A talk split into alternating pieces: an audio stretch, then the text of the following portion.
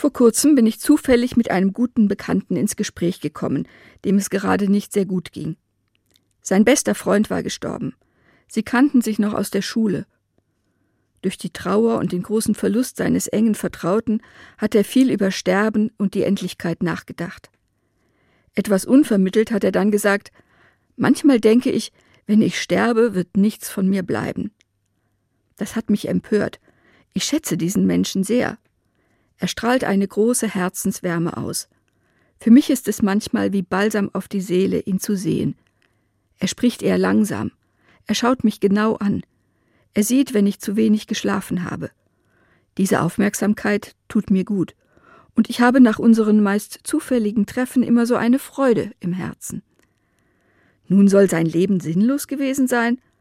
Das finde ich gar nicht. Für mich ist dieser Mensch wichtig, sein Leben voller Sinn. Er ist viel aufmerksamer als andere, er hört viel besser zu als andere. Für mich sind er und seine Sicht auf die Welt unnachahmlich und einzigartig. Trotzdem ist es mir im ersten Moment schwer gefallen, ihn wieder aufzubauen und zu stärken.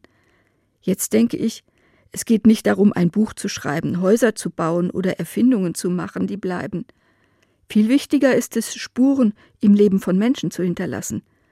Diese Spuren wirken dann ja auch in anderen weiter so wie das Lächeln, das er in mir hervorruft, das strahlt ja auch auf andere aus, denen ich begegne.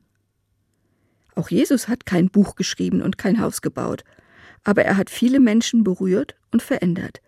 Seine Geschichte, sein Lebensweg ist seine Lehre. Und so ganz im Kleinen gilt das für alle.